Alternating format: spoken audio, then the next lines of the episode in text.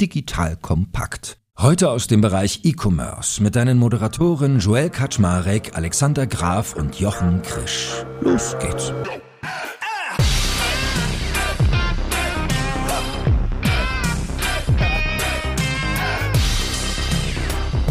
Hallo Leute, mein Name ist Joel Kaczmarek. Ich bin der Geschäftsführer von Digital Compact und habe wie immer die charmanten E-Commerce-Granten Jochen Krisch von Exciting Commerce bzw. K5 und den lieben Alexander Supergraf Graf an Bord von Kassenzone bzw. Spriker. So, und heute muss der Kollege Graf mal die Hosen runterlassen. Wir sprechen nämlich über Shop-Systeme. Was heißt das? Wir wollen nachspüren, was bedeutet das eigentlich für Händlerinnen und Händler? Das heißt, welche Lösung ist wann geeignet? Was bringt denen das? Wie verteilt sich der Markt? B2B, B2C und auch gleich ein internationaler Blick. Also, wir haben heute ganz viel darüber zu reden, was so Player wie eben das liebe Spriker von Alex Graf macht, aber auch Anbieter wie Shopware, Shopify, Commerce Tools. Vielleicht machen wir mal einen kleinen Bogen Richtung sowas wie Intershop. Etwas in der Vergangenheit hätte man jetzt fast ironischerweise gesagt. Also, wir haben viele, viele Player, über die wir reden können und ein sehr spannendes Segment. That being said, schön, dass ihr da seid, ihr beiden. Hallo. Moin, moin. Hallo Joel. Bist du heute überhaupt neutral, lieber Alex, wenn wir über so etwas reden? Ich bin ja immer neutral. Ich argumentiere im Interesse der Kunden. Ja, wir mögen auch deine Sachlichkeit hier. Deswegen haben wir mich ja dabei. Naja, ich bin, muss ich dazu sagen, bei Frontastic involviert, aber ich weiß gar nicht, ob das heute so eine große Rolle spielt. Jetzt kommt ein kleiner Werbespot. Aufgepasst! Heute habe ich etwas Besonderes für dich. Spendit. Der Benefits-Anbieter aus München hat sich nämlich vorgenommen, Benefits für Arbeitgeber und Arbeitnehmende so attraktiv wie möglich zu machen und die Teammotivation auf ein neues Level zu heben. Dabei will Spendit vor allem eins: Benefits für alle zugänglich und demokratisch gestalten. Egal ob in großen oder kleinen Unternehmen, ob in der Stadt oder in ländlicheren Regionen, ob für Mitarbeitende im Tag- oder Nachtdienst, Mitarbeiter-Benefits von Spendit sind enorm flexibel und unabhängig von Ort und Zeit. Und mit Produkten wie der Spendit Card, Lunchit und Mobility bringt Spendit frischen Wind in die Welt der Mitarbeiterleistungen und setzt auf digitale Lösungen statt Papiergutscheine. Das Spannende für Arbeitgeber und Mitarbeitende, die Benefits sind steueroptimiert. Das bedeutet nicht nur echte Einsparungen für dein Unternehmen und den Lohnnebenkosten, sondern auch mehr Netto vom Brutto für deine Mitarbeitenden. Das sind Gehaltsextras, die deine Mitarbeitenden wirklich brauchen und schätzen werden. Also, wenn du auch die Mitarbeiterbindung in deinem Unternehmen stärken willst, dann schau unbedingt mal bei digitalkompakt.de slash spendet vorbei und hinterlasse einen Gruß von mir. Und wie immer findest du alle Infos auch auf unserer Sponsorenseite unter digitalkompakt.de slash Sponsoren. Werbung Ende. Ja, ich darf sagen, ich habe den lieben Alex und den lieben Boris als Partner mit Spriker und Shopware macht auch des Öfteren bei uns was. Also, und Shopify hat auch schon bei uns geworben. Also, ich bin hier die Schweiz. Ich nehme das Geld von allen.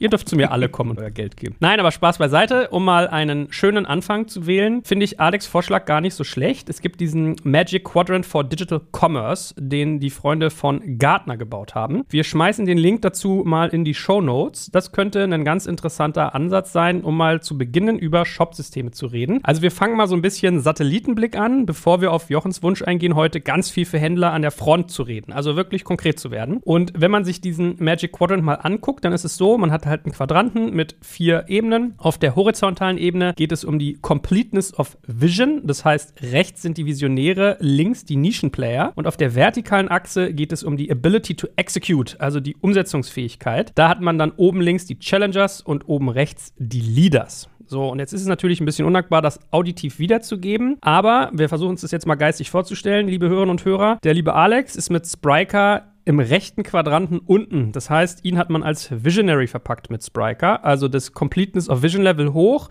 das die Ability to Execute noch nicht so. Musst du mal gleich mal erzählen, Alex, wie das auch zustande kommt. Und wenn wir jetzt mal insgesamt angucken, also Spriker ist da in einem Bucket zusammen mit Oracle, VTEX und Elastic Path. Und wenn man sich dann mal oben rechts anguckt, das sind dann die Leaders, also hohe Ability to Execute, Completeness of Vision auch hoch. Das wären Adobe, SAP, Salesforce und Commerce Tools. Was mich ein bisschen überrascht hat, ich hätte gedacht, dass Commerce Tools da im Vergleich zu Spriker anders positioniert ist, aber dazu gleich mehr.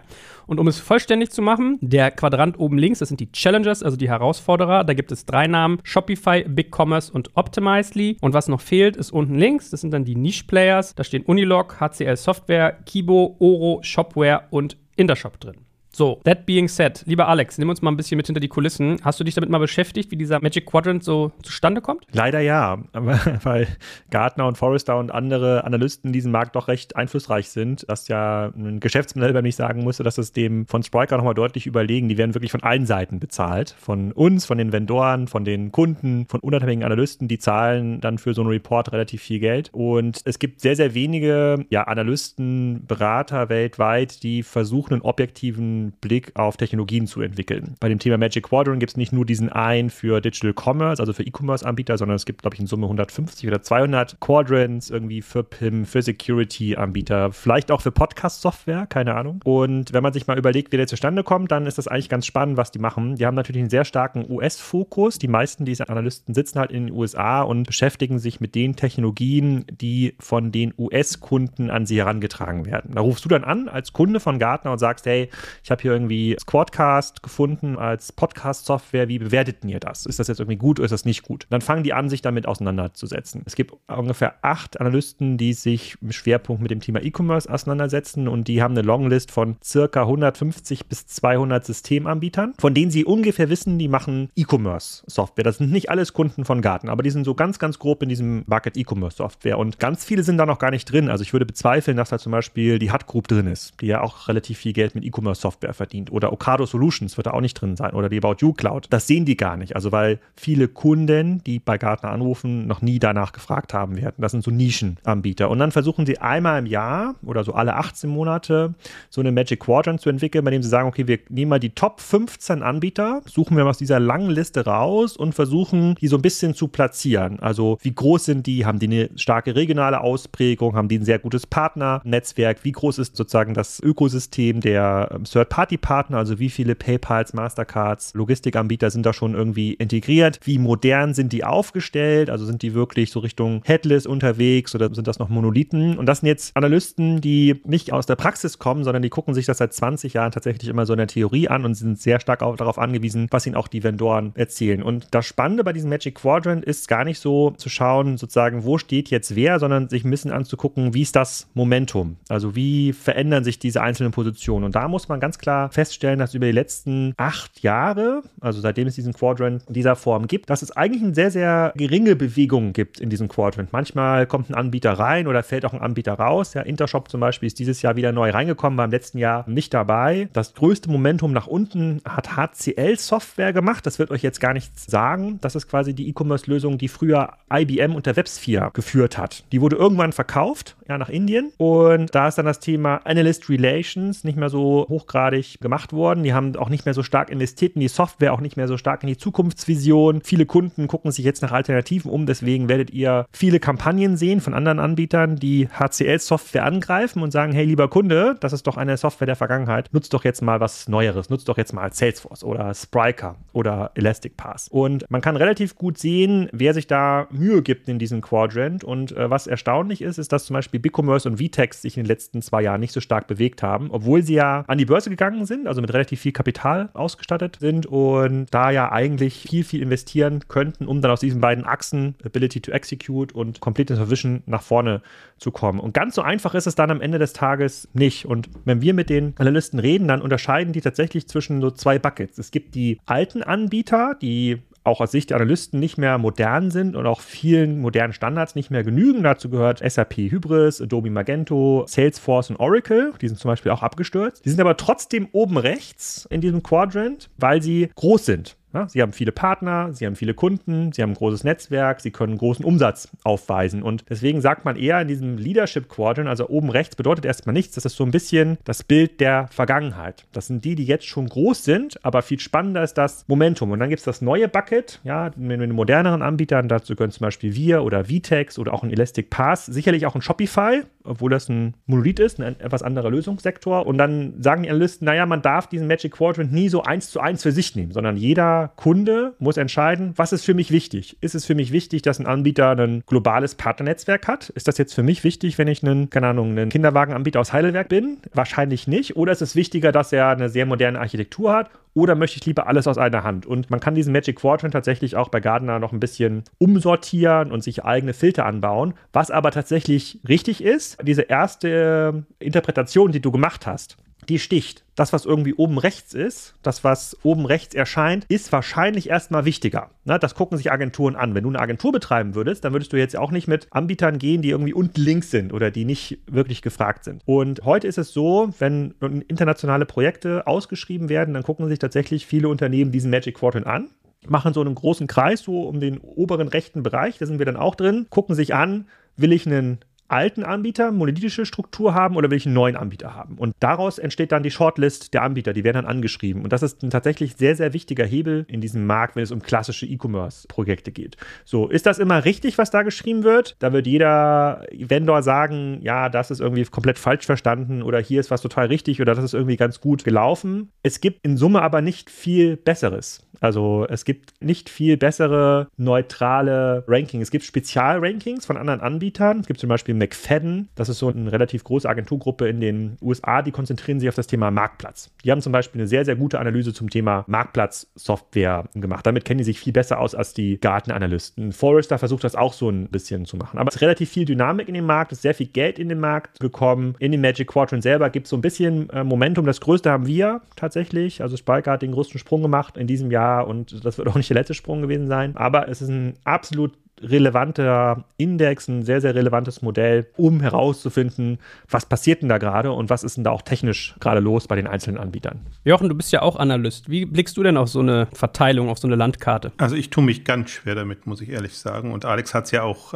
rausgearbeitet. Das ist eine sehr starke Tech-Brille und das ist so ein ja, Vergleich untereinander im Wettbewerb. Und was mir fehlt in diesem ganzen Übersicht, ist die Händlerperspektive. Was sind eigentlich die Erwartungen von Händlern an die Technologiesysteme? Und und dann auch da wieder, was für welche Händler, kleinere Händler, größere Händler, Online-Spezialisten, Konzerne. Das ist natürlich alles sehr aus meiner Sicht tendenziell Konzern- oder Großunternehmen geprägt, macht da irgendwie Sinn, aber wenn ich mir so den typischen Online-Händler angucke, dann fällt der da durchs Raster. Also ich glaube auch, der ist für die, sage ich jetzt mal, 50, 60, 70 Prozent der Anbieter sind die meisten Online-Händler gar nicht relevant, die da aufgeführt sind. Und das ist so, was mir fehlt, diese andere Sicht. Ich würde mir gerne so einen Vergleich oder so eine Übersicht sehen aus Händlersicht, sodass ich wirklich sagen kann, okay, können ja auch 20, 30, 40, 50 Anbieter sein. Und da bekomme ich jetzt mal meine fünf relevanten heraus, weil wenn man mal durchgeht, wenn man einen Händler hat, einen, sage ich mal jetzt, einen Händler mit 50 Millionen Umsatz äh, bis 100 Millionen Umsatz oder so, dann hat der gar nicht so viele Wahlmöglichkeiten und dann ist er ein bisschen so gefangen in der Logik, ich blende jetzt mal alles aus, was so Hybris etc. ist, weil das oftmals ohnehin schon nicht so relevant war, aber das war halt dann so die Magento-Welt, die dann hochkam und vielleicht Shopware und Commerce-Tools ist jetzt da, was da reinkommt. Also da bewegt sich im Prinzip aus meiner Sicht auch ein Spriker in einer etwas anderen Welt, weil ihr natürlich, also ich fand Boris Spruch eigentlich immer so, so gut, die Herausforderungen sucht und am liebsten Anbieter habt, also Händler oder Sophisticated, habt. sophisticated. Ja, so nennt er das. Und jetzt der typische Online-Händler ja eher eine zuverlässige, zukunftsträchtige Lösung sucht, wo er auch an keinen Themen irgendwie vorbeigeht. Also sprich, wenn jetzt eine Mobile-Welle kommt oder wenn bestimmte Marketingansprüche oder andere Geschichten kommt. Also es muss dann oft nicht so sophisticated sein, sondern es muss einfach substanziell und verlässlich sein. Also deswegen habe ich da ein bisschen eine andere Sicht darauf und wahrscheinlich auch eine andere Bewertung, was so die Lösungen angeht. Das ist, glaube ich, nochmal ein guter Punkt. Man muss sich mal anschauen, wer ist denn eigentlich Kunde von Gartner? Ein Kunde von Gartner muss für den Access, also damit du dich einloggen kannst in das Portal, ist der pro Jahr zwischen 50 bis 100.000 Dollar los. Und da gibt es jetzt noch keinen Umsatz und da gibt es auch kein Marketingguthaben. Der darf im Grunde genommen nur diese Reports kostenlos lesen. Und daran kann man sich ja schon an, relativ klar machen, dass jetzt ein klassischer Händler, der wahrscheinlich unter 20 Millionen Euro Umsatz macht, das ist extrem unwahrscheinlich, dass der sich einen Gartner Seed leistet, so ein Research Seed. Plus, es gibt ein ganz, ganz großes äh, sozusagen Klumpenrisiko sozusagen Richtung USA. Und das erklärt auch, warum der ein oder andere Anbieter dort sozusagen erfolgreich ist. Wenn du einen starken US-Fokus hast in deinem Business als Vendor, ist es für dich viel einfacher, in dieser Magic Quadrant, in dieser Gartner-Welt zu erscheinen, weil 80% Analysten sitzen dort. Die sagen natürlich, die gucken das global an, aber es ist ja klar, wenn die meisten deiner Kunden, das meiste Research, was du liest, wenn du während deiner Wachzeit sozusagen immer in der Zeitzone bist, USA und dort irgendwie LinkedIn-Posts siehst, dann hast du natürlich einen relativ großen Bias dahin. Und das sind so zwei Sachen, wo ich sagen muss, jetzt kann jetzt ein deutscher mittelgroßer Händler, sollte der es irgendwie überbewerten? Nee, weil der hat andere Interessen als jetzt die großen Konzerne, die sich diese Gartner Seeds halt leisten. Ja, also ganz andere Interessen. Plus, er hat ja überhaupt nicht diesen US-Fokus. Und für so einen Gartenanalyst ist ja Europe nur eine kleine Region. Für den ist das quasi ein Land wie die USA. Das muss man so ein bisschen verstehen. Und das machen die Analysten jetzt auch nicht so super transparent, weil deren Verständnis natürlich ist, dass alles super neutral und weltweit analysiert wird. Aber man sieht ein ganz, ganz großes schwarzes Loch zum Beispiel in diesen Reports in Asien. Also Gartner behauptet, dass 50 Prozent des E-Commerce-Software-Umsatzes in den USA gemacht werden. Also die ganzen Anbieter, die man in diesem Magic Quadrant sitzen, machen 50 50 Prozent ihrer Umsätze in den USA. Das liegt aber daran, dass sie die kompletten asiatischen Märkte einfach nicht analysieren können, weil ihnen dafür Zahlen fehlen, ihnen fehlen Kunden, ihnen fehlen auch Einblicke in die einzelnen Anbieter. Ansonsten müsste man ja auch teilweise T-Mall oder Tencent Softwareumsätze dort mit reinnehmen. Also es ist schon eine sehr, sehr stark verschobene Sicht. Trotzdem muss ich sagen, ist es die beste verfügbare Sicht, um sich so ein bisschen zu orientieren und die eine der neutralsten, die es gibt, aus einer Vendoren-Brille, die ich ja aufhabe. Ja, eben, aber deswegen lasst uns doch Richtung Händler gehen. Ich finde es für Händler ehrlich gesagt gar nicht relevant und ich finde es auch erstaunlich, dass ihr das so promotet. Also ich verstehe es für internationale Märkte, da muss das sein, aber für den deutschen Markt, ich finde, dass äh, wer da gut ist oder schlecht ist für den Händler, ist das wenig aussagekräftig. Man hat halt nur seine Kandidaten, die man ohnehin sich wahrscheinlich anschauen will, auch darauf. Aber das Fatale, vielleicht noch eine Anmerkung dazu, ist ja auch, ich meine, die Impulse kommen eigentlich aus Europa. Und wenn man sich anguckt, wie viele deutsche, deutschsprachige Shopsysteme wir haben, also nehmen wir Spriker, Commerce Tools, Shopware, Intershop etc., viele andere, auch, auch Demandware ehemals, also Salesforce hat deutsche Wurzeln. Also ist ganz erstaunlich, dass dann das durch die US-Brille betrachtet werden muss. Also ich würde eigentlich eher gerne so nochmal in, in die Richtung kommen, was für wen. Also wir haben ja kleine, große, innovativere, weniger innovativere, sagen wir mal klassische Online-Händler. Wer wird mit was glücklich und was hat sich da in den letzten Jahren getan, weil ja schon eine Dynamik da war und äh, Stichwort jetzt Headless oder andere Themen ein, ganz anderes Verständnis von, ein Technologieverständnis da ist. Ich glaube, nicht nur am Markt, sondern eben auch händlerseitig, dass die bestimmte Dinge nicht mehr machen würden, die sie vielleicht noch vor fünf oder zehn Jahren gemacht haben oder machen mussten und sich da versuchen, einfach jetzt ein bisschen offener, ein bisschen flexibler aufzustellen. Das sind, sind für mich eigentlich so die spannenden Aspekte gerade in der Marktentwicklung. Dann tauchen wir da doch mal rein. Alex, beschreibt doch mal, wie sieht denn so ein typischer Spriker-Kunde aus? Also was ist so euer Sweet Spot für euch, dass ihr sagt, an den habt ihr Freude und was ist die Range, die ihr abdeckt? Also wer kann mit euch was anfangen und wer vielleicht noch nicht oder wer vielleicht nicht mehr? Jetzt kommt ein kleiner Werbespot.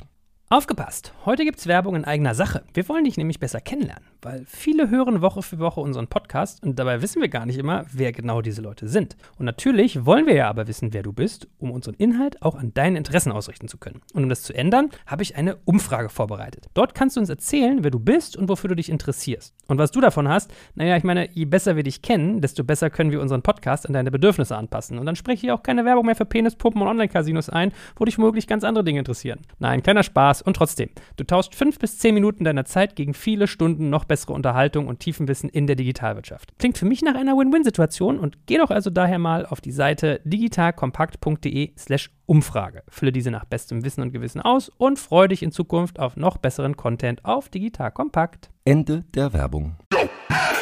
Ja, um das zu beschreiben, fange ich mal quasi dort an, wo Jochen gerade angesetzt hat. Sozusagen, wie haben denn die E-Commerce-Händler, die heute auch teilweise sehr groß sind, vor zehn Jahren E-Commerce-Systeme oder ihre Technologien ausgewählt? Da war es tatsächlich so, dass man in Deutschland vor 10, 12, 13 Jahren war in diesem Mittelsegment war halt Magento sehr, sehr stark. Das war quasi eine sehr große Durchbruchphase. Auf dieser Welle ist ja dann auch Shopware aufgesetzt, mit denen wir ja auch super viele Erfahrungen gesammelt haben. Vor Spriker habe ich ja ähm, mit NetImpact, NetShops super viele Shopware-Projekte gemacht. Boris hat ganz, ganz viele Hybris-Projekte gemacht und da gab es so verschiedene Bugs. Buckets. Du warst entweder in dieser Magento-Welt oder slash Shopware-Welt und hast dann probiert, dich an diesem Standard entlang zu hangeln und dich in dieser Community zu bewegen. Hast dann auch viele neue Entwickler gefunden. Da war ist PHP erst so richtig angekommen in diesem größeren Segment. Oder du hattest ein Team, was aus dieser Java-Welt kam, teilweise selbst entwickelt, wie dann bei Otto zum Beispiel, oder schon an so einer Konzernlösung angeschlossen, wie so ein Cyberport mit Hybris. Diese Welten gab es so ein bisschen. Da gab es noch nicht Headless, da gab es noch irgendwie noch nicht so einen starken Mobile-First-Ansatz. Da gab es auch noch bei Weitem nicht diese Diskussion, sollen wir jetzt ein Marktplatz werden? Müssen wir jetzt in andere andere Länder expandieren. Da war das Maximum der strategischen Perspektive, wollen wir jetzt einen Multistore-Ansatz machen oder nicht? Also verkaufen wir nur unter Notebooks billiger oder machen wir auch Waschmaschinen billiger? Und das war so ein bisschen diese Welt. Und das Problem, was man damals lösen musste, war, findet man eine stabile Infrastruktur, die möglichst lastfest ist, also in diesen Hochverkaufsphasen oder öffentlichen Gutscheinphasen nicht abschmiert und die irgendwie handelbar ist, bei der es irgendwie nicht so super aufwendig ist, mal ein neues Land zu starten. Und da, sagen in dieses Bucket sind ja auch viele Anbieter reingewachsen. Also viele Anbieter haben dann gesagt, genauso wie Jochen das auch gerade beschrieben hat, okay, wir versuchen alles aus einer Hand anzubieten. Wir versuchen diesen Standard, den dieser Markt braucht, möglichst gut zu etablieren. Das ist auch der Weg, den Shopware damals gewählt hat mit dem sagen Titel Content und Commerce. Ja, wir versuchen diese Geschichten erzählen in das Shopsystem irgendwie einzubauen. Shopify hat sich das dann für die ganz, ganz kleinen Händlern irgendwie genommen. Und das war vor zehn Jahren der Fokus. Und erst vor zehn Jahren sind ja die wirklich ambitionierten neuen Anbieter so langsam richtig groß geworden. Ja, also Lando ist dann so aus der Deckung gekommen. Die waren 2011 noch bei, wie groß werden die da gewesen? Gewesen sein, wahrscheinlich so 200 Millionen, wenn überhaupt. ASOS war noch relativ klein und diese Anbieter hatten auf einmal einen ganz anderen Fokus. Da ging es dann darum, dass man auf einmal ganz, ganz viele irgendwie neue Features ausprobieren wollte. Vor zehn Jahren waren es Social Commerce Features. Wie teile ich ein Produkt innerhalb von Pinterest oder MySpace oder anderen? Das ging dann aber relativ zügig weiter in internationalen Rollout, B2B, sozusagen Wholesale Features, die diesen Shop haben. Da haben dann viele erkannt, mit den Lösungen, die es da gibt, ja, das ist dann damals die Magento-Welt zum Beispiel gewesen, da komme ich irgendwie nicht weiter. Dann haben die entweder um Magento drumherum gebaut und haben das dann immer weiter entkernt und dann haben sie ihre eigene Lösungswelt geschaffen oder haben das dann, Otto hat das um Intershop herum gebaut, andere haben um Hybris drumherum gebaut, Wirt zum Beispiel hat ganz viel um Intershop auch gemacht und einige haben dann gesagt, okay, wir müssen nochmal neu anfangen. Ja, wir müssen jetzt quasi hier in Technologie investieren. Das war ja auch die Zeit, wo Fabian Wesner, auch der Spriker sozusagen Founding-CEO damals mit Rocket dann angefangen hat und danach nochmal mit Project A, sich so neue Technologien zu überlegen. Und das war auch ein bisschen eine Zeit, wo Commerce Tool ja damit, ich glaube, damals hieß es CIO, angefangen hat, okay, es muss andere Möglichkeiten geben, andere Baukastprinzipien, bei denen ein Hersteller nicht vorwegnimmt, wie ein bestimmtes Feature auszusehen hat in Zukunft oder wie ein bestimmtes Geschäftsmodell auszusehen hat. Wir müssen das System so ein bisschen zerlegen. Das nennt heute Gartner und Forrester nennen das Composable. Ja, man kann quasi so eher in dieser Bausteinwelt denken, um nach vorne flexibel zu bleiben. Und dieses Bucket war vor sechs, sieben Jahren, als wir Sprite gegründet haben, noch total klein. Das war so drei Prozent des Marktes, wenn überhaupt, ja, die sich darum gekümmert haben, ich möchte möglichst flexibel sein und mir reicht der Standard nicht mehr. Heute ist es so nach unserer Wahrnehmung eigentlich schon der fast größere Teil des Marktes, aber dieser Markt ist halt in Summe so krass gewachsen, dieser Standardmarkt, also ich möchte einen guten Standard haben, ist auch gewachsen. Der ist auch viel, viel größer geworden. Und dann hat sich, also sagen wir mal, vor so fünf, sechs Jahren bei der Sparker-Gründung hat sich angefangen, diese Welt zu teilen und zu sagen, okay, entweder ist für mich Technologie Mittel zum Zweck, ja, sozusagen, das muss möglichst günstig sein, also idealerweise in der Cloud. Ich möchte so wenig technischen Aufwand wie möglich haben. Ich möchte nur meine Bilder hochladen. Ich brauche noch die Amazon-Schnittstelle. Ich brauche irgendwie maximal viele Payment-Schnittstellen und idealerweise kann ich noch ein Steuerbüro anschließen. Oder man wird halt zunehmenden Technologie-Play und das war dann halt ein Play, bei dem du entweder selber schon entwickeln konntest, so wie das ja auch zum Beispiel About You mit Sebastian Betz gezeigt oder auch Solando dann irgendwann ganz klar gemacht hat. Oder du brauchst halt eine, eine Technologie, die dich dazu enabled, also so ein bisschen, das ist diese Spriker, Elastic Pass Welt, wo du dann sagst, okay, ich nutze quasi so ein Grundsystem, was mir das ermöglicht, nach vorne zu entwickeln. Jetzt gibt es quasi wieder weitere Kreuzungen, an denen wir stehen, wo sich diese Systeme weiter aufteilen. Entweder in Richtung B2B oder in Richtung Marktplatz, den wir jetzt ja auch neue Anbieter wissen, mit Marketplacer.com, Miracle. Gibt es ganz, ganz viel, was da gerade passiert. Es gibt nicht diese eine Lösung für alles sozusagen, was wir halt ganz klar gesehen haben, ist, dass es halt eine zunehmend komplexe Anspruchshaltung gibt und man sich als Kunde da entscheiden muss. Aber diese eine Lösung, die du heute kaufen kannst, damit du in den nächsten zehn Jahren nicht mehr investieren musst in Technologie und du trotzdem so gut wirst wie Zalando, die gibt es nicht. Aber diese Anspruchhaltung gibt es bei ganz, ganz vielen Händlern noch. Und das ist immer noch so ein bisschen so ein Ausbildungsauftrag, den wir da, glaube ich, haben. Und wenn du jetzt zurückzukommen zu einer Frage, wenn du jetzt fragst, wie sieht jetzt der Spriker-Kunde aus? Der Spriker-Kunde ist irgendwann abgebogen in diese Richtung. Für uns reicht Standard nicht mehr aus. Für uns wird Technologie zunehmend wichtiger. Wir möchten uns differenzieren darüber, wie wir verkaufen oder wir haben so ein komplexes Geschäftsmodell. Wir haben ganz, ganz viele verschiedene Workflows bei B2B-Kunden. Wir wollen auch noch eine, Marktplatzapplikation dahinter bauen. So, das ist quasi der Spriker-Kunde. Und der ist nicht besser oder schlechter jetzt als der Shopware-Kunde oder als der Salesforce-Kunde. Die haben vielleicht ganz andere Ansprüche und das ist auch total in Ordnung so. Für alle wächst dieser Kuchen gerade sehr, sehr stark. Das sehen wir auch im, in dem Glory-Text von Jochen. Also die E-Commerce-Umsätze steigen. Das heißt auch, dass der Technologieaufwand, der betrieben werden muss, um diese Umsätze überhaupt zu erzielen, dass der auch steigt. Und ein Teil dieses Technologieaufwandes sozusagen fließt dann natürlich an diese Anbieter, die auch im Magic Quadrant sind. Man darf das weder als Händler noch als Vendor immer in diese Schwarz-Weiß-Brille tun. Es gibt tatsächlich total coole Lösungen für viele verschiedene Cases, aber es gibt halt nicht diesen einen, der ist jetzt der allerbeste für alle und der kann es irgendwie diesen mittelgroßen 10 Millionen Händler und den Großkonzern für 10 Milliarden abdecken. Das ist auch zum Beispiel ein, tatsächlich ein Issue gerade für Vitex. Ich weiß nicht, ob ihr das ein bisschen verfolgt habt. Vitex ist ja gerade an die Börse gegangen und kommt sehr stark aus einem Shopify-ähnlichen Geschäftsmodell in Lateinamerika.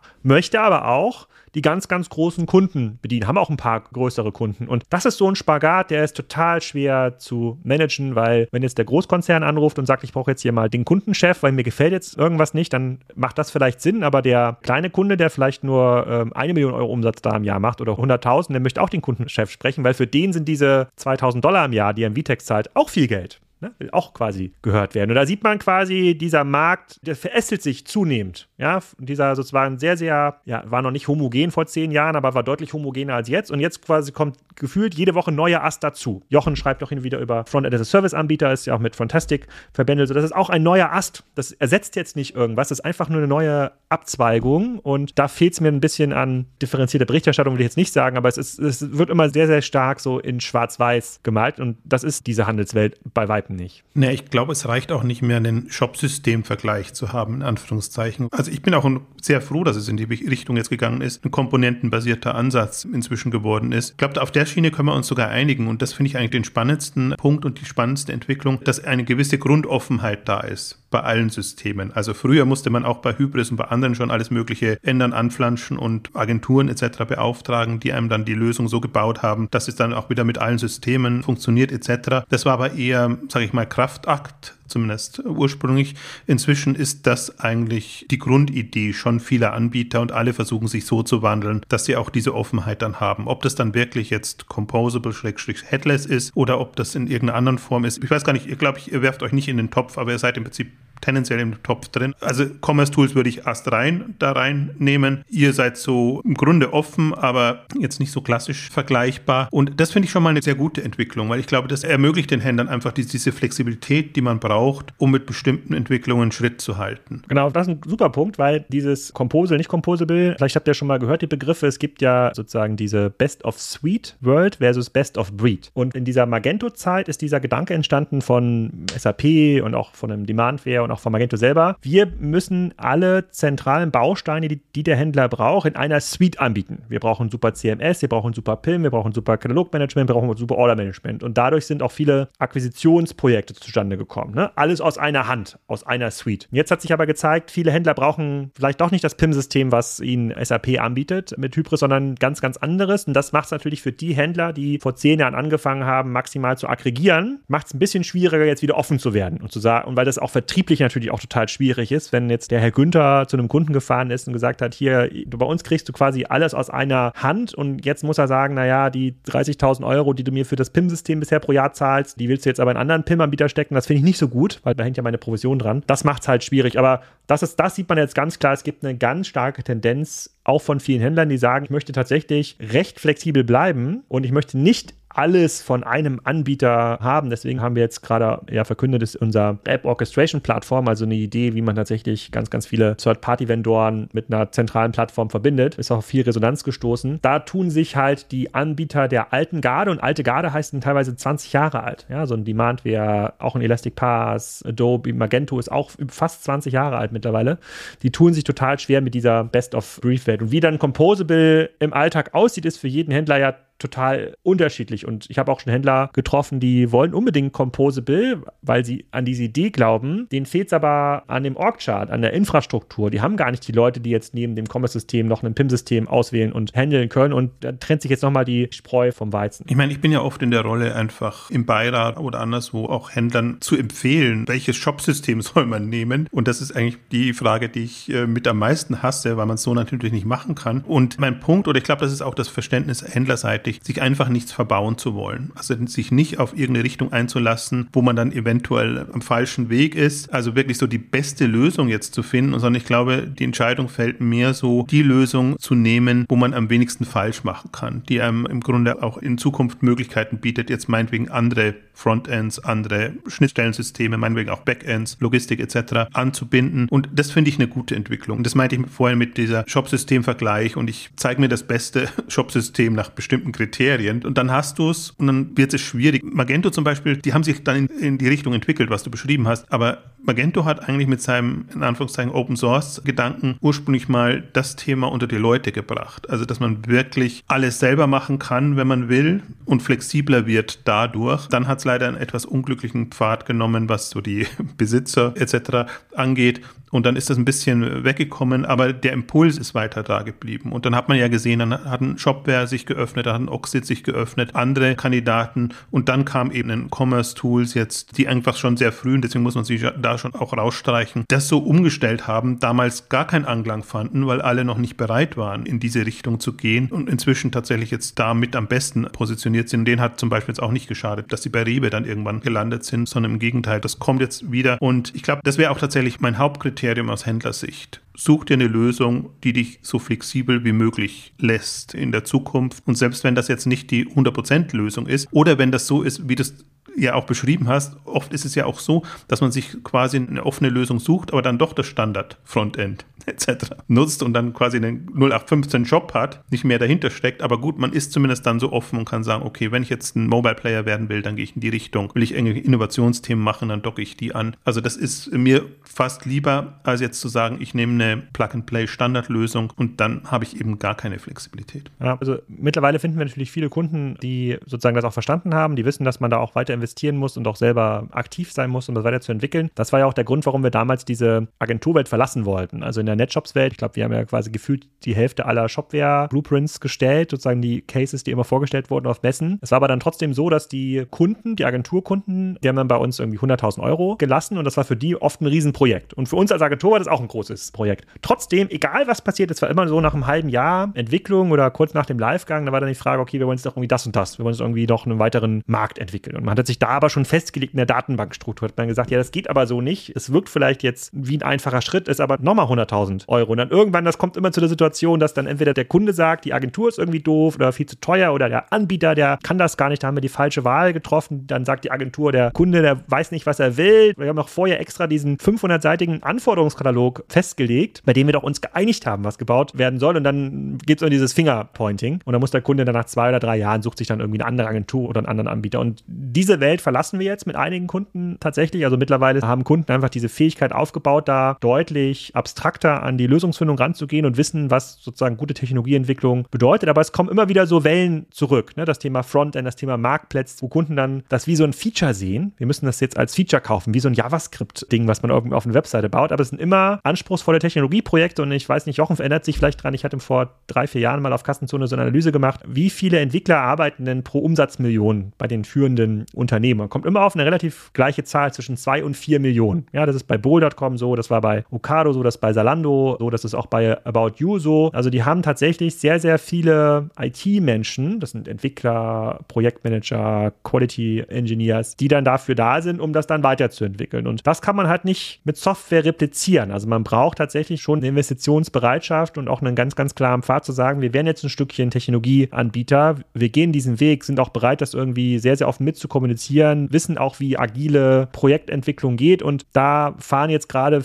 einige Unternehmen so aus meiner Sicht gefühlt in eine Sackgasse, weil die dann, sieht man jetzt glaube ich bei Karstadt ganz gut, die haben dann nicht mehr das Geld, auch nicht mehr die strategische Ambition, wollen aber trotzdem irgendwie Online-Marktführer werden und da gibt es eigentlich keinen Lösungsraum. Also da können mich auch hinsetzen, da kann man noch so schlau sein und klug rumregen. Man braucht ein gewisses Durchhaltevermögen und auch eine Investitionsfähigkeit, um da in seiner Nische, in seinem Segment ganz vorne mit dabei zu sein. Egal, ob man jetzt Vitex oder Spriker oder Salesforce, das spielt dann gar nicht so eine große Rolle. Und das fehlt mir gerade bei vielen Anbietern, insbesondere mit einer stationären DNA. Aber wo du gerade über Investmentbereitschaft redest, kannst du uns mal ein Gefühl dafür geben, was kostet einen eigentlich ein Shopsystem? Gibt es da so unterschiedliche Ligen? Gibt es da Starterpreis, Mittelpreis, Endpreis? Also wo fängt das an? Wo hört das auf? Das kann man schon machen. Also es gibt diese tatsächlich diese reine SaaS-Welt, wo du als Anbieter wie einen Shopify oder einen BigCommerce eigentlich gar nichts mit deinem Kunden zu tun haben willst. Also jetzt nicht in der individuellen Betreuung. Die sollen möglichst deinen Baukasten verwenden und dann kannst du natürlich Lösungen anbieten, die im drei- bis vierstelligen Bereich liegen pro Jahr. Sozusagen, das nutzen dann die Kunden. Oder du bist in dieser Enterprise-Welt, in der wir ja auch zu Hause bist und dann musst du fünfstellig werden in die Lizenzkosten, oft schon sechsstellig, einfach weil die Kosten, die du hast, um die Kunden zu betreuen und auch den Individualisierungsaufwand mit zu rechtfertigen, einfach so hoch sind. Das heißt, du bist dann schon bei Lizenzkosten, sind in der Regel über 100.000 Euro bei den Enterprise-Anbietern, plus dann hast du ja noch irgendwie deine Agenturen, die Entwickler, die du bezahlen musst. Aber es gibt jetzt nicht dieses eine, was kostet das Projekt? Es gibt auch bei uns Projekte, die gehen nach zwei Wochen live. Da hast du dann irgendwie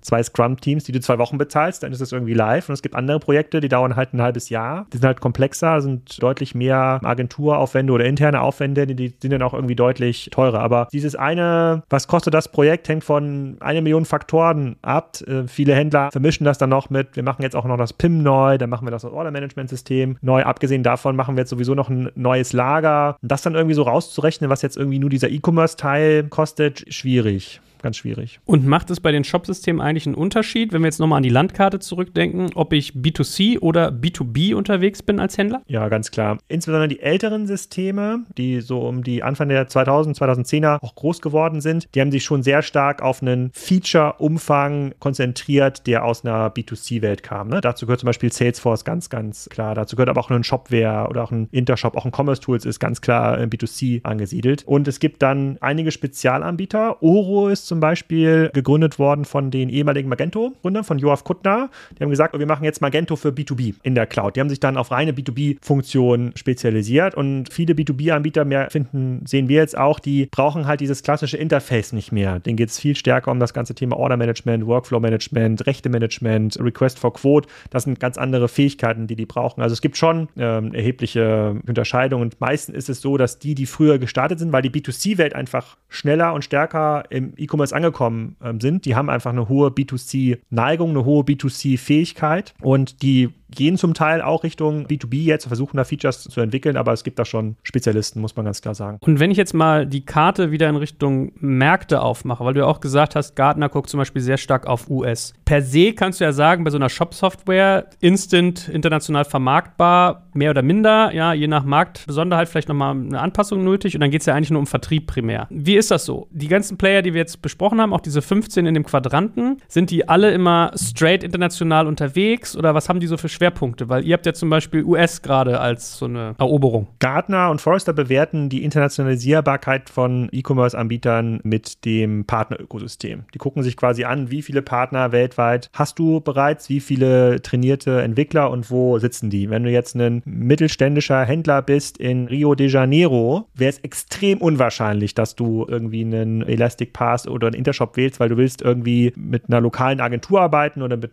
vielleicht auch mit einer Agentur, die in Latam irgendwie groß ist, dann ist die Wahrscheinlichkeit, dass du bei einem VTEX landest, schon sehr, sehr groß. Obwohl das vielleicht gar nicht technisch die Lösung ist, die dich da am weitesten bringt. Aber es ist im Wesentlichen wie viele Agenturen investieren in deine Technologie. Also wie viele Agenturen sind bereit, dann auch quasi die Zertifizierung zu durchlaufen für Entwickler, machen schon Projekte, haben Erfahrung in Projekten und dann kann man es dort entsprechend ausliefern. Das ist ein Vorteil für die großen alten Anbieter, ja, so ein Adobe, SAP, aber auch ein Oracle, die sind per se einfach deutlich globaler aufgestellt, weil sie überall irgendwie Kunden haben, aber das lässt sich relativ gut covern mit einer guten Agenturabdeckung. Aber so einfach ist es nicht. Also es ist nicht so, dass wir jetzt eine Kampagne machen könnten morgen in Uruguay, ja, sozusagen hier Spriker für die Hälfte, sozusagen, mach jetzt deinen Job mit Spriker. Das ist ein kleiner Baustein sozusagen in der Go-to-Market-Strategie, aber bei weitem nicht der wichtigste. Jetzt kommt ein kleiner Werbespot. Aufgepasst! Heute möchte ich dir unseren Partner Spendit vorstellen. Dieser innovative Anbieter aus München hat es sich zum Ziel gesetzt, Benefits für Arbeitgeber und Arbeitnehmende so attraktiv wie möglich zu machen und Mitarbeiterbindung auf ein völlig neues Niveau zu heben. Was Spendet besonders macht, ihre Mission, Benefits allen zugänglich und gerecht zu gestalten, egal ob in großen Konzernen oder kleinen Startups, egal ob in der Stadt oder auf dem Land, egal ob Tag- oder Nachtschicht. Die Mitarbeiter-Benefits von Spendit sind unglaublich flexibel und passen sich jeder Situation an, ganz gleich wo und wann. Mit Angeboten wie der Spendit Card, Lunchit und Mobility bringt Spendit frischen Wind in die Welt der Mitarbeiterleistungen und setzt konsequent auf digitale Lösungen statt veralteter Papiergutscheine. Das Beste daran für Arbeitgeber und Mitarbeitende, die Benefits sind steueroptimiert. Das bedeutet nicht nur echte Einsparungen für dein Unternehmen und niedrigere Lohnnebenkosten, sondern auch mehr Netto vom Brutto für deine Mitarbeitenden. Das sind Extras im Gehalt, die von den Mitarbeitenden wirklich geschätzt werden. Wenn du auch die Bindung deiner Mitarbeitenden stärken möchtest, dann schau unbedingt mal bei digitalkompakt.de/slash spendet und schau dir das Ganze an. Und wie immer findest du alle Informationen auch auf unserer Sponsorenseite unter digitalkompakt.de/slash Sponsoren. Werbung Ende.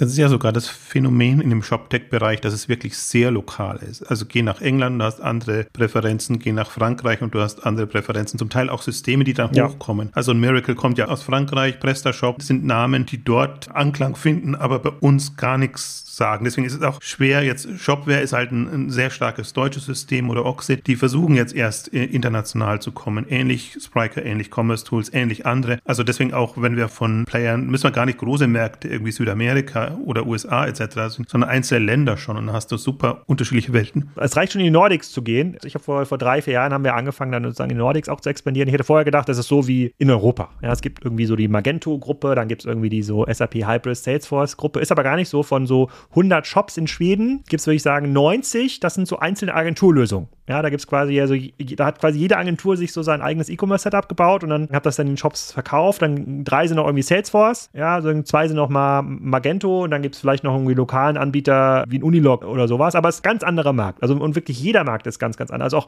Holland hat ganz andere Markt. Also die zum Beispiel gibt es in Holland keine Amazon-Angst. Ja, weil Amazon dort noch nicht irgendwie groß ist, da gucken irgendwie alle auf Bohl, die gucken ganz anders auch auf Systeme irgendwie drauf. Die sind gefühlt irgendwie noch ein paar Jahre hinter dem deutschen Markt her. Also, wenn man jetzt mal diesen Shopware Community Day, den es ja in Deutschland gibt, da immer in Shopping, wenn man den jetzt quasi mal überall auf der Welt machen würde, das sind immer andere Anbieter, ganz andere Lernkurve, die man irgendwie regional hochgelaufen ist. Frankreich habe jetzt nicht so viel Erfahrung, aber hat einen erheblichen Marktanteil. Es, es ist wirklich ziemlich witzig. Und was hast du so für Erfahrungen mit den USA gemacht? Wenn du mal deine deutsche Erfahrung jetzt nimmst und dann mit den USA vergleichst, was war da für euch anders und wie kommt ihr da an bisher? Gut. Ich erinnere mich immer an einen Spruch von einem Investor oder quasi einem interessierten Investor vor drei Jahren. Da ging es auch um Go-to-Market USA und wie funktioniert das, wie wählen das irgendwie Kunden aus. Und dann im Venture Capital Playbook ist ja immer so, die Gründer müssen darüber gehen und dann wird das irgendwie schon. Und dann meinte er, naja, im Grunde genommen ist es so, wenn ihr jetzt in die USA geht, ja, mit irgendwie Boris und Alex und nochmal irgendwie zwei, drei Mitarbeiter und dann Roadshows macht, dann ist es so, als würde der türkische Marktführer für E-Commerce-Software nach Deutschland kommen, sich in Berlin hinstellen und sagen, hier sind wir, jetzt, jetzt kauft uns mal. Also du musst viel stärker über Partner Partner äh, dort wachsen. Du musst natürlich auch dich mit den Analysten anfreunden und die auch überzeugen, dass deine Lösung irgendwie gut ist, weil die eine relativ große Sprachrichtung Kunden sind. Auch dort ist es ein ganz, ganz anderer Markt, sogar von Ostküste zu Westküste zu Mittel-USA. Es ist sehr, sehr regional. Natürlich gibt es große Anbieter, aber die haben eine ganz andere Lernkurve durchlaufen, als wir das zum Beispiel in Deutschland bei den Anbietern gesehen haben. Und äh, wir sind bei vielen Projekten in diesen Ausschreibungen drin. Wir haben jetzt auch einige Kunden dort gewonnen. Auch mit einigen Kunden machen wir da schon sehr, sehr erfolgreiche Geschäfte. Aber dadurch, dass das ja eine Relationship-Business ist, bei dem ich irgendwie erstmal dich kennenlernen muss, dich überzeugen muss, wenn du dann ein Kunde bist, dauert es halt ein bisschen. Aber dort wird das meiste Geld verteilt, muss man auch ganz klar sagen. Also ich meine, das meiste Werbegeld von E-Commerce-Vendoren konzentriert sich in den USA, muss man ganz klar sagen. Jetzt mal als ganz naive Frage. Du hast ja eben auch für Südamerika gesagt, dass es oft Agenturen sind, die quasi das Einfallstor sind zum Technologieanbieter. Beziehungsweise braucht man die sogar für die Umsetzung. Was bedeutet denn das für eure Strategie? Könnte man auch über sowas nachdenken, sich an Agenturen Agenturen zu beteiligen oder selber welche zu gründen oder muss man selber Beratung machen? Also da würde mich mal interessieren, mit welchem Kräfteverhältnis man da arbeitet. Ja, das sehen die Investoren nicht so gerne, wenn du eine Agentur, äh, wenn du eine Agentur bist. Du musst immer so ein bisschen Ressourcen tatsächlich bereitstellen, um den Agenturen oder in den Projekten mal helfen zu können. Also bist tatsächlich auch mal so ein bisschen in den Projekten involviert. Es ist jetzt nicht so, dass wir jetzt wie bei AOL früher die CD rausschicken und dann sozusagen wird das schon bei den Händlern, du bist da schon involviert. Aber man muss natürlich sich genau aussuchen, welche Agenturen sind an welchem Projekt beteiligt beteiligt. Wir haben da jetzt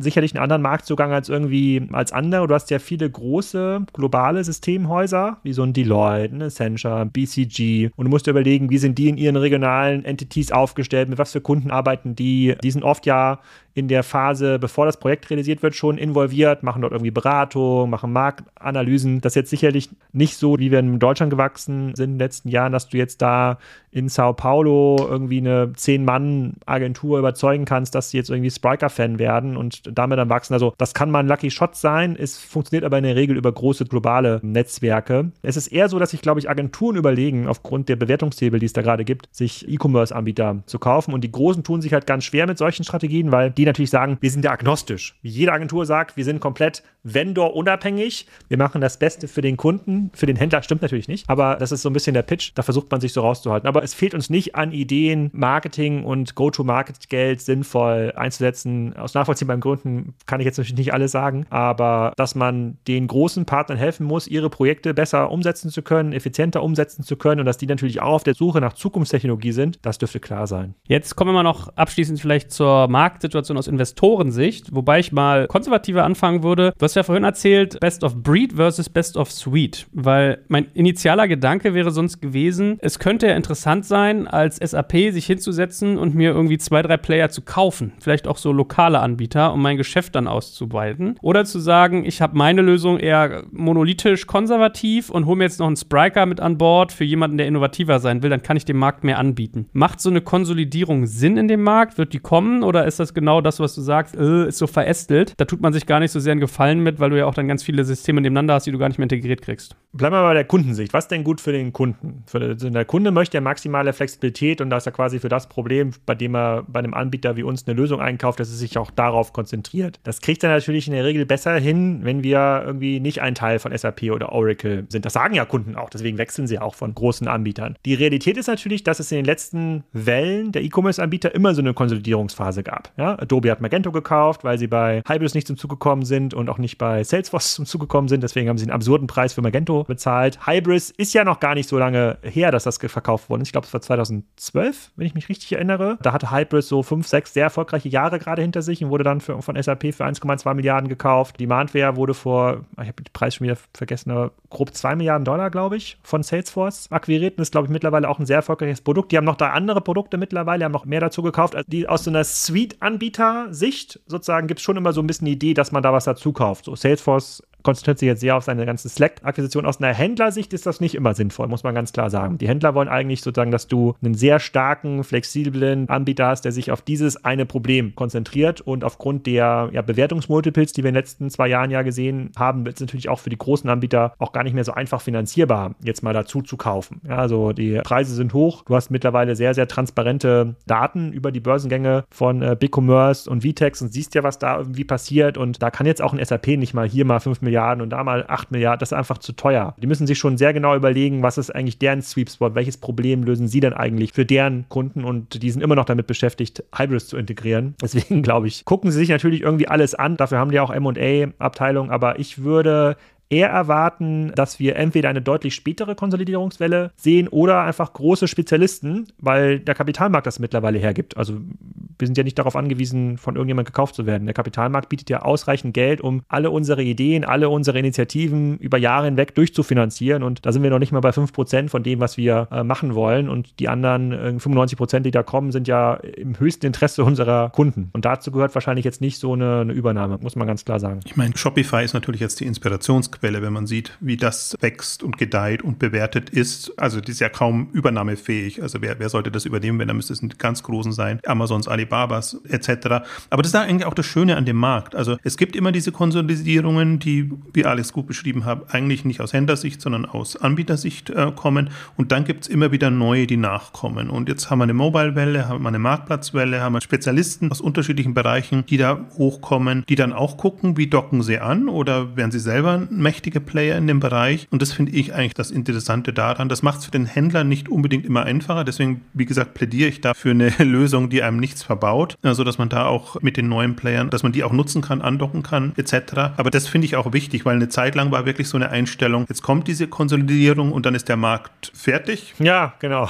Dann haben wir alle Lösungen und Systeme. Was ist, was ist denn jetzt das beste System? Was ist denn jetzt? Was ist denn jetzt rausgekommen? Genau. Genau. Und, und dann gibt es die drei, vier ganz großen und genauso ist es halt nicht gekommen. Das war meine Diskussion auch immer mit Investoren, die einfach dann sagen, ja, aber das ist doch tot, da kommt doch nichts mehr. Und was soll doch anders überhaupt kommen? Also wenn man auch nur Shopsystem ist System für den Online-Shop äh, denkt, dann ist das so. Aber Shopsystem ist eben Plattform für E-Commerce-Lösungen. Das ist ein anderer Denkansatz und das finde ich eigentlich das, das Interessante, dass, dass man wirklich jetzt, gerade jetzt ist auch so eine Innovationswelle gewesen, die letzten drei, vier, fünf Jahre. Jetzt kommen super spezialisierte Frontend-Lösungen für Beratungslösungen, für alle möglichen Geschichten. Also es ist ja nicht so, dass schon alles abgedeckt wäre, was der Onlinehandel machen muss. Wir haben hochpreisige Produkte, wir haben spezialisierte Produkte. Allein nur in dem B2C-Markt gibt es so viele Möglichkeiten, online einen Handel zu betreiben. Und alle etablierten Lösungen, und das war so ein bisschen das Fatale in den letzten Jahren, und das war das fatale Stichwort Headless, auf den Backend-Bereich gestürzt, Systeme integrieren, Schnittstellen etc. Und die Musik aus Handelssicht spielt aber eigentlich im Frontend-Bereich. Auch da andocken eben an Instagram, Facebook und Marktplätze etc. Für B2C. Im B2C. Ich bin ja nur B2C, ich kann mich B2B kann ich gar nicht sagen. Und allein nur in dem B2C-Segment ist so viel noch Schwung drin und ja,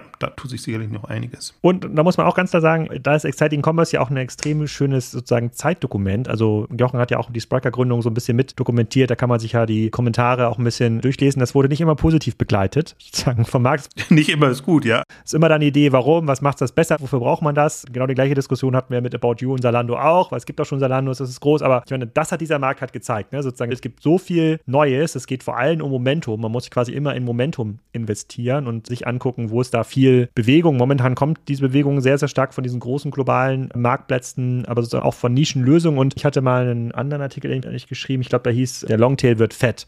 Ja, also Lösungen, für die es vielleicht vor zehn Jahren irgendwie fünf Kunden gab, also entweder B2C oder B2B, die haben jetzt irgendwie tausende Kunden. Und das hat mich auch überrascht, zum Beispiel, als ich den, Richard McKenzie interviewt habe. Das ist der Chef von Ocado Solutions. Die haben irgendwie zehn Kunden, davon sind irgendwie drei live. Einer davon ist irgendwie Ocado mit Milliarden bewertet. Die machen jetzt nicht nur E-Commerce-Software, die machen auch vor allem das ganze Thema Fulfillment und äh, Wegemanagement für die Trucks und viele, viele andere Sachen noch links und rechts daneben. Das ist irgendwie so eine Nischenlösung, die kommt jetzt in keiner Gartner-Analyse vor. Die ist aber irgendwie super relevant für jemanden, der irgendwie in Spanien oder in Holland oder wo immer sozusagen einen großen Supermarkt betreibt und dort irgendwie führen werden will. Sicherlich auch was für Rewe, die ja auch nicht vom Fleck kommen in den letzten Jahren. Und der hat einen ganz anderen Vertriebsansatz. Er sagt, er sucht sich pro Markt einen Anbieter und verkauft an den exklusiv. Ja, weil ansonsten sonst würde das jetzt nach vorne irgendwie nicht so richtig funktionieren. Und schon da reden wir nur über diese 10, 20, 30 Kunden, die in den nächsten fünf Jahren bedient, über einen Milliardenmarkt, bewertungsseitig, sicherlich viele hundert Millionen Euro Umsatz, vielleicht auch Milliarden. Und von diesen Märkten gibt es Dutzende. Ja, es gibt wirklich Dutzende Märkte. Und das macht es auch schwieriger nach vorne für die Analysten von einem Garten oder Forester, die das irgendwie noch zu segmentieren. Also für die fällt es auch total schwierig. Das merken wir jetzt zum Beispiel beim Thema Marktplatzlösung, bei der wir auch mitspielen, das so zu abstrahieren oder Frontend as a Service Service zu abstrahieren. Was bedeutet das eigentlich? Ist das jetzt ein E-Commerce-Anbieter? Ist das ein eigener Quadrant? Ist das ein eigenes Segment? Gibt es da andere Kunden dafür? Also der, diese Verästelung, die findet in allen Bereichen statt. Und das macht es natürlich auch deutlich schwieriger für die Händler oder jetzt auch für die Berater, jetzt wie Jochen, dort eine ein eindeutige Antwort zu finden. Man kann schon sagen, mit welchem Anbieter man wahrscheinlich nicht kooperieren sollte. Aber man kann das nicht umdrehen. Man kann nicht sagen, was ist jetzt der beste für euch. Das ist zu komplex. Und es wird komplexer noch. Erzähl uns doch nochmal was abschließend von der Investorenfront. Wie viel Umsatz macht ihr gerade? Ja, das kommunizieren wir natürlich nicht öffentlich, aber sehr auskömmlich und über 100 Prozent im Jahr steigend. Das kann ich schon mal sagen. Roundabout 30 Millionen wurde mir mal kommuniziert. Kommt das hin? Da gibt es verschiedene Zahlen im Markt, die ich bisher gesehen habe. Also mir wurde erzählt, so roundabout 30 Millionen bei Bewertung von knapp eine Milliarde, wo man sich so fragt. Mir wurde erzählt, Salando verdient kein Geld. Ja, guck. Was stimmt denn jetzt? Aber ja. wenn das stimmt, wovon ich mal, na, let's see. Also so oder so, glaube ich, habt ihr astronomische Multiples gefühlt. Also ihr könnt euch aussuchen, wer euch gerade das Geld reinwirft. Wieso ist das so? Also wieso das ist, muss man, glaube ich, eher einen Börsenguru fragen. Aber auch da kann man sich mal angucken, was waren denn die Multiples für SaaS-Unternehmen vor Corona? Also in unserem Segment wird ja der Recurrent Revenue bewertet. Also wie viel wiederkehrende Umsätze gibt es, sozusagen wiederkehrende Softwareumsätze gibt es. Und das war so vor dem Corona-Effekt, war das irgendwie so zwölfmal ARA. Das heißt, wenn du eine Million sozusagen wiederkehrenden Umsatz pro Jahr gemacht hast, war dein Unternehmen dann irgendwie zwölf Millionen wert. So, und äh, dann während Corona hatten ja irgendwie alle Angst. Ja, März, April letzten Jahres ist es runtergekippt auf acht. Und dann ist auf einmal die Kurve wieder gestiegen, Richtung, I don't know, 15, 20. Das war ja auch die Phase, wo wir dann eine Finanzierungsrunde gemacht haben mit TCV. Und mittlerweile ist halt diese Kurve deutlich nach oben gegangen. Also diese wiederkehrende internen Umsätze bei Softwareunternehmen, die immer einer hohen Marge unterliegen, die sind halt gestiegen bei vielen SaaS-Unternehmen. Ich glaube, das Extrem war gerade Central, wo, glaube ich, Tiger Global investiert hat. Die machen unter einer Million Jahresumsatz, werden aber bewertet mit 700 Millionen Dollar. So, und das sind natürlich jetzt Werte, wo jetzt mein Ausbildungsleiter an der Universität für Betriebswirtschaftslehre es schon schwer haben dürfte, dort entsprechende Erklärungs- Modelle zu finden, also sozusagen mikro- und makroökonomisch, aber das ist der Markt. Also es gibt momentan sehr, sehr stark in die Zukunft projizierte Bewertung. Ja, also sozusagen dadurch, dass das Kapital günstig ist, hast du quasi eigentlich einen Nullzinseffekt und investierst dann in Unternehmen, die stark wachsen, die eine hohe Kundentreue haben, sozusagen, die sich auch global ausbreiten. Es gibt jetzt nicht nur diese Umsatzvariable, wenn sich Investoren das angucken, sondern auch noch so vier, fünf andere KPIs, die da richtig und wichtig sind bei diesen SaaS-Unternehmen, zu denen wir auch gezählt werden. Und da das führt natürlich dann zu Effekten, die du ja selber ausrechnen kannst. Wenn wir vor einem Jahr eine Finanzierungsrunde gemacht haben und dort x Euro Umsatz hatten und dann jetzt dann 500 Millionen Dollar haben wir ja kommuniziert, Wert waren, wir jetzt über 100 Prozent wachsen und die Multiples steigen, werden wir jetzt nicht weniger als 500 Millionen Dollar wert sein. Das sind ja so strategische Belegungen, die ja dann jeder für sich selber anstellen muss. Sozusagen nimmt er diese Möglichkeit mit, dort zu sehr günstigen Konditionen Geld am Markt aufzunehmen. Ja oder nein? Gibt es genug Wachstumsinitiativen, in die man das jetzt sinnvoll investieren kann? Also sehr, sehr zukunftsgerichtete Wachstumsperspektiven, weil nur Cash auf dem Konto bringt dir jetzt ja irgendwie auch nichts. Aber muss man ganz klar zusammenfassen, wir sind natürlich in einem Gründermarkt. Ja, also quasi, wenn du ein gutes Asset hast, was stark wächst, was auch eine hohe, äh, sozusagen eine gute Zukunftsprognose hat, ist das sicherlich ein Markt, bei dem du dir jetzt nicht die Investoren aussuchen kannst, aber bei dem es deutlich einfacher geworden ist, dann auch Geld zu allokieren. Ja. Ich meine, ist es nicht sogar so, ich kriege immer mit, es werden ja irgendwie relativ viele Fonds auch neu aufgesetzt oder Folgefonds von schon bestehenden. Ich frage mich manchmal, wo die das ganze Geld ausgegeben kriegen. Und wenn ich mich mit Menschen wie dir unterhalte, dann höre ich immer nur, dass irgendwie so ein Tiger kommt, dass so ein Iconic kommt. Da wird ein Geldkoffer vor die Tür gestellt, der ist irgendwie siebenmal so groß wie bei allen anderen und ohne Fragen. Ist es so realistisch? Also seid ihr wirklich in einem so starken Gründermarkt, dass ihr bei den Investoren euch das aussuchen könnt und dass man wirklich diesen Run derartig hat? Also ein Geldkoffer hat mir noch keiner vor die Tür gestellt, aber wäre ein interessanter Ansatz. Können wir nochmal verlinken, an welche Adresse man das hier stellen muss. Ich weiß gar nicht, wo es letztens gelesen habe. Es gibt sicherlich mehr als 1000 Milliarden sozusagen an nicht allokiertes Kapital in diesen sozusagen PI-VC-Strukturen. Ja, und da kommen quasi durch die Notenbanken am Ende des Tages jeden Tag ein paar Milliarden dazu. Also wirklich jeden Tag ein paar Milliarden. Und die suchen sich ja eine Anlage. Das führt zu teilweise verrückten Konstellationen, muss man auch ganz klar sagen. Vieles äh, von dem Geld fließt ja auch an die Börse. Äh, deswegen gibt es ja immer noch relativ viele Börsengänge von Technologieunternehmen. Aber einen Geldkoffer habe ich in Berlin noch nicht gesehen, zumindest nicht vor unserem Büro. Muss man Boris anrufen, vielleicht hat er schon was gesehen. Aber es ist sicherlich so, muss man auch ganz klar sagen, das Modell, mit dem wir unterwegs sind, das hat sehr treue Kunden. Ich glaube, wir sind technisch in einer sehr, sehr guten Richtung unterwegs, haben mit diesem B2B-Marktplatzfokus sicherlich auch ein Thema, was in den nächsten fünf bis zehn Jahre funktioniert. Das heißt, das Risiko für den Investor ist jetzt nicht so mega hoch. Das ist jetzt ja kein Startup-Risiko mehr, bei dem uns morgen die Kunden abhanden kommen. Und das ist, glaube ich, total schwierig. Das hat mir im Vorgespräch auch gesagt, wenn du jetzt ein Investor bist und es gewohnt bist, jetzt einen zehnfachen ARA-Multiple zu zahlen. Oder vielleicht, wenn es mal hochkommt, den 15-fachen. Ja, und du jetzt zu deinen LPs gehen musstest und denen das erklären musstest, warum du das machst. Und jetzt siehst du auf einmal Deals, wo das 50-fache gezahlt wird. Das jetzt zu verstehen und zu verarbeiten aus einer Investorensicht, das stelle ich mir gar nicht so einfach vor. Mit dem würde ich jetzt nicht tauschen wollen. Vor zehn Jahren hätte ich gesagt, das ist bestimmt total cool, da mit einem Privatjet mit den Milliarden durch die Gegend zu fliegen. Aber jetzt immer in so einem Markt, wo so viel Geld unterwegs ist, eigentlich immer noch ein höheres Multiple zahlen zu müssen, um überhaupt dabei sein zu können, da reicht auch ein gutes Netzwerk oft nicht mehr aus. Man sollte zumindest schon mal Jobpläne haben. In fünf Jahren, wenn bekannt ist, dass man zu Höchstkursen gekauft hat, dann wird es schwierig. Jetzt gerade ist es nicht vermeidbar, sind die Bewertungen Bewertungen halt so hoch. Aber ähm, es ist schon ein absurder Markt gerade. Aber auch dann, ne, und das ist ja das Spannende, die Leute, die diese Fonds managen, das sind ja nicht denen das Geld gehört, die haben mit eigenem Geld ein bisschen was gemacht, aber in der Regel sind es Angestellte. So, jetzt in diesem Markt einfach nichts zu machen und abzuwarten, in einem Markt, bei dem dir seit fünf Jahren alle das erzählen, es steigt, es steigt und steigt, aber es fällt nicht mehr runter. Vor fünf Jahren hast du angefangen zu warten, da hättest du vielleicht noch für einen fünffachen ARA kaufen können. Jetzt kostet es 50-fach und jetzt kommt da hinten jemand um die Ecke, der ist jetzt ein Jahr im Markt aktiv und er sagt, ich zahle den 70-fachen ARA. Ah, super interessant natürlich, aber schwer auszuhalten. Aber, das muss ich auch ganz klar sagen, das ist nicht zu Sprikers Nachteil.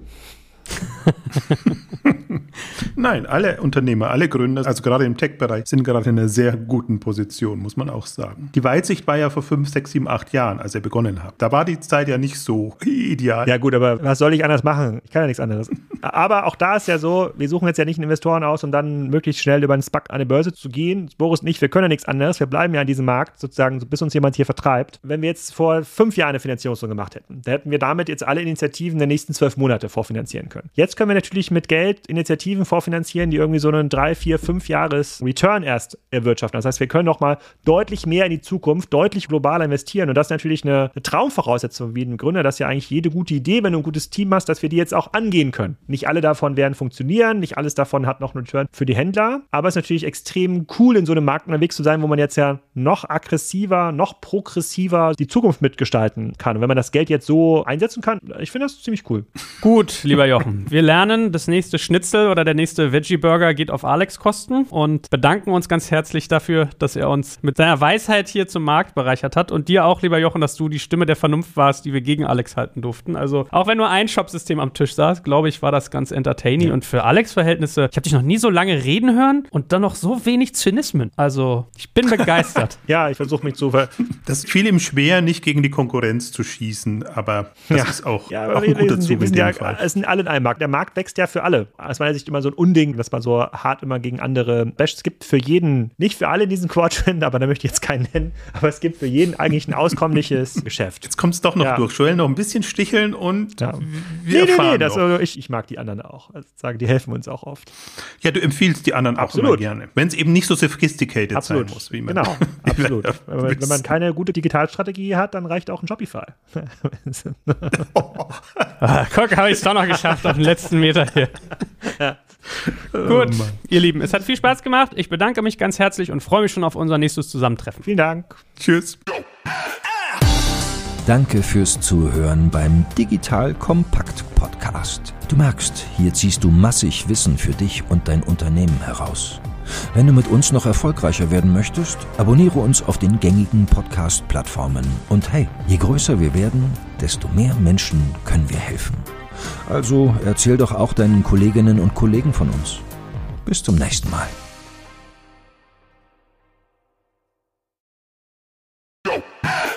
Werbung Aufgepasst! Wenn du ein B2B-Unternehmen bist, möchtest du jetzt deine Sales Pipeline mit neuen B2B-Leads füllen und dafür empfehlen wir dir unseren Partner SalesViewer. SalesViewer lässt sich total einfach erklären. SalesViewer entschlüsselt nämlich Unternehmen, die deine Webseite besuchen und zeigt diese in Klarnamen an. Du und dein Team sehen also ganz genau, wer eure Webseite besucht und wofür sich diese potenziellen KundInnen interessieren. Und dann gibst du einfach Vollgas, denn du kannst diese Unternehmen dann ja zielgenau ansprechen und einfach zu neuen KundInnen machen. Im Marketing und Vertrieb ist das also eine Wahnsinnsunterstützung für die B2B-Lead-Generierung. Deshalb nutzen schon viele Marktführer wie Stepstone, Avato Systems, Spot5, Talon One oder die Vodafone-Tochter Grand Centric SalesViewer und generieren damit täglich neue B2B-Leads. Und wenn das für dich interessant ist, dann teste SalesViewer doch einfach mal kostenlos. Alles, was du dafür wissen möchtest, findest du unter folgender Weiterleitung digitalkompakt.de slash salesviewer. Und wie immer verlinke ich dir das auch auf unserer Sponsorenseite unter digitalkompakt.de slash Sponsoren. Das war's mit dem Werbespot.